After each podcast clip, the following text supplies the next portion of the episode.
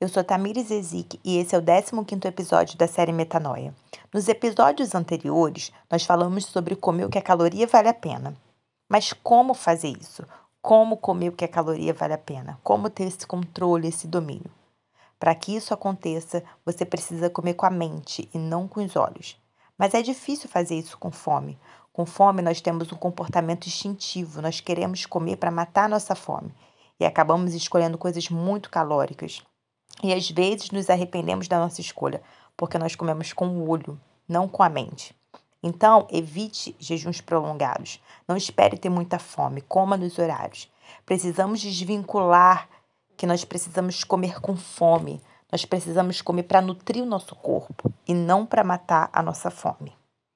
Um grande beijo, até o nosso próximo episódio.